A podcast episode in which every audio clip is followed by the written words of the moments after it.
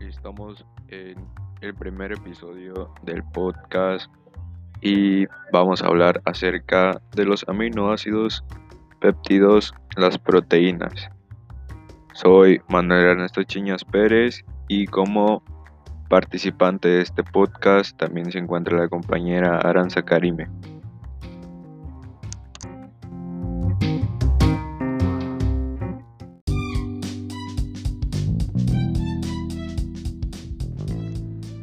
Como primera parte del podcast va a tratar acerca de los aminoácidos y de los péptidos y está encargada mi compañera Aranza Karime y ella les va a hablar sobre este tema.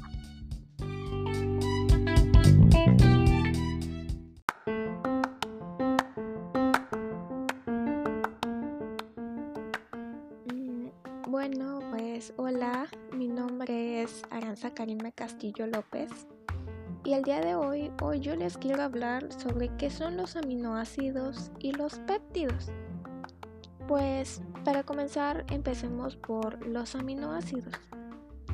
En sí, los aminoácidos podemos decir que son monómeros que forman la base de las proteínas vitales para el funcionamiento adecuado de nuestros organismos. Los aminoácidos se caracterizan por tener un carbono alfa, al cual se enlazan sus grupos funcionales. El primero es el grupo amino, el cual tiene características básicas, y un grupo carboxilio, que es un grupo ácido. Y también los aminoácidos pues se clasifican según su grupo R. Están los grupos R apolares, los grupos R aromáticos, los grupos R polares sin carga, los grupos R cargados negativamente y los grupos R cargados positivamente. Y por, otra la- por otro lado están los péptidos. Pues los péptidos en sí son moléculas formadas por la unión de diferentes aminoácidos. Estos aminoácidos se unen mediante unos enlaces que se llaman peptídicos. Los péptidos en sí tienen muchas funciones en el organismo. Eh, los péptidos pues desempeñan funciones muy importantes. Eh, como por ejemplo está el sistema neuroendocrino, como las hormonas, los factores liberadores de hormona, los neuromoduladores o neurotransmisores. Y pues creo que esto sería todo de mi parte.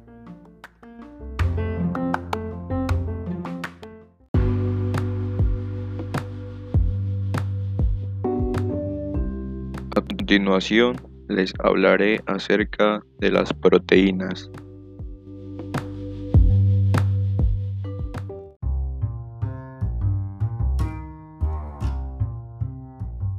Proteína proviene del término proteios, que significa primer lugar. Y una proteína es la unión de cadenas de aminoácidos. Eh, la unión de las cadenas de aminoácidos se llaman enlaces peptídicos y cada individuo tiene más de 10.000 tipos de proteínas. Cada una de ellas aporta una función específica.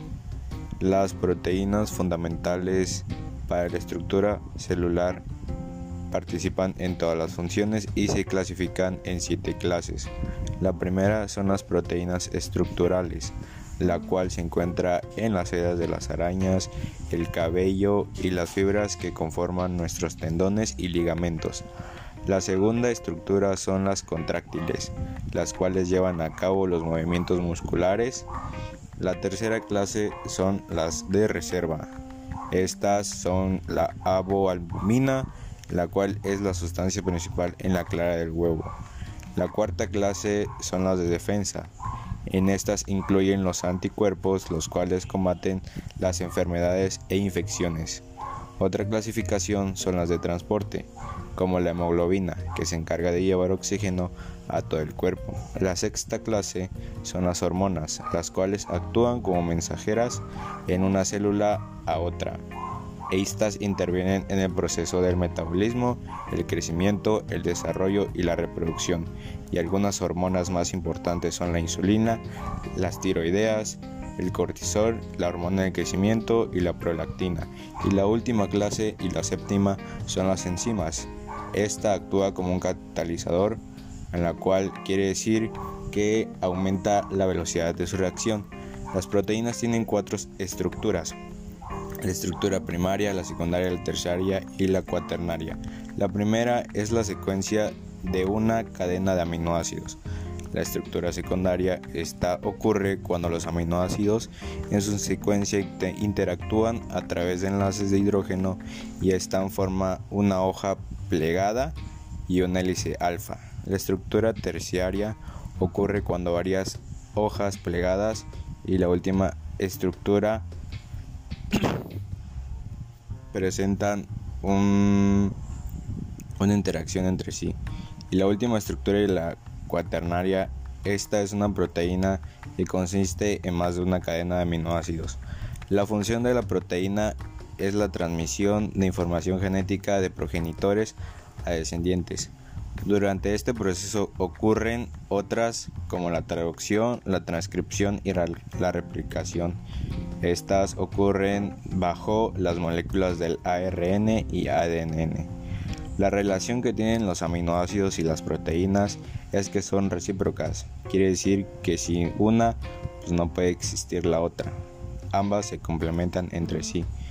En el metabolismo, los aminoácidos y proteínas ocurren a nivel celular. El transporte celular de las proteínas atraviesan la membrana celular y son metabolizadas por algunos organelos que posee la célula del citoplasma. Estos pueden ser mitocondrias, aparatos de Golgi, retículos endoplasmáticos y los ribosomas. Las fuentes de las proteínas y los aminoácidos provienen tanto de los animales como los vegetales.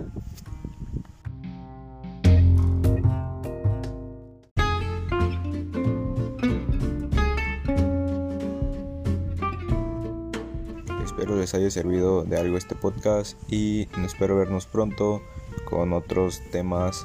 Nos despedimos, espero se encuentren bien y siempre, siempre con toda la actitud del mundo.